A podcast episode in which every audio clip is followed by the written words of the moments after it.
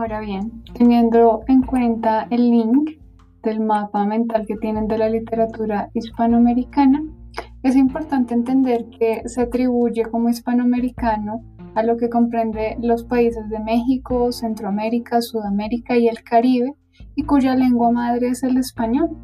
Su historia comienza desde el siglo XVI, en la época de los conquistadores, y se puede dividir a grandes rasgos en cuatro grandes periodos. Como ustedes pueden ver en el mapa, en el periodo precolombino es antes de la llegada de los españoles a América y como la literatura trata sobre esa manifestación artística que se da en este continente destacando las tres culturas, la maya, la azteca y la inca.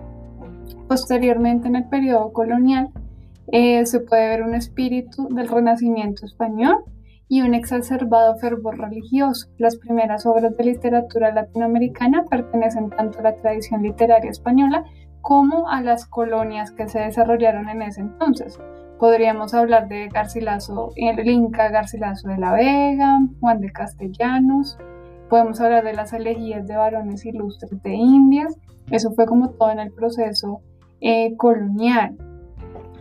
Es muy importante de pronto volver al, al periodo precolombino, donde la literatura se basaba como en estas costumbres religiosas indígenas, ¿no? Entonces hay un choque cultural ideológico y religioso en ese sentido, ¿no?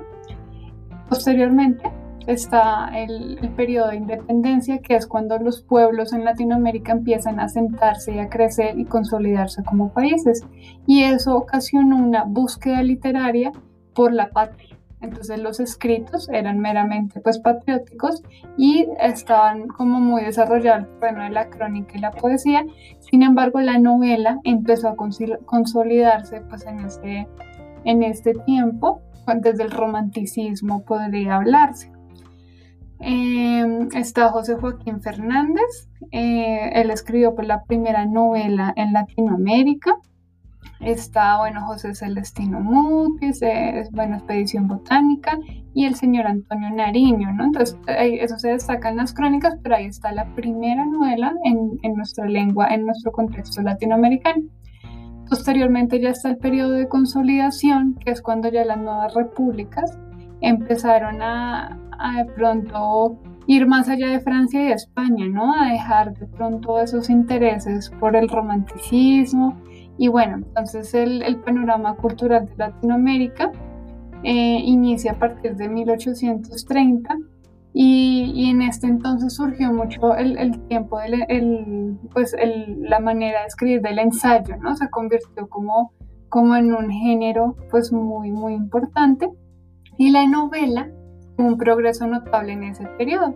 Es ahí donde se desprende el modernismo, que es la forma hispánica que ejemplifica la crisis universal de las letras, del espíritu, el arte, la ciencia, la religión, y tenemos a Rubén Darío y José Asunción Silva como los grandes precursores de esa oleada del modernismo latinoamericano. Finalmente se desprende el realismo mágico, hay que entender que el término realismo mágico no surge de Gabriel García Márquez solamente, sino desde los años 30 de ese entonces se atribuye como un término que, hizo un, escritor italiano. ¿Qué fue lo que sucedió en nuestro continente? Que los autores empezaron a construir lo real maravilloso. Entonces sus temas constantes fusionaron lo real, lo ideal y lo fantástico con una urgencia de crear una literatura distinta. Ajuste de su producción al avance de las comunicaciones, solución de problemas morales, psicológicos y sociales y por supuesto de aquí se desprende el boom latinoamericano, que es la explosión editorial y es allí donde nos empiezan a reconocer eh, nuestros grandes novelistas latinoamericanos como Carlos Fuentes, Gabriel García Márquez, Julio Cortázar, Mario Vargas.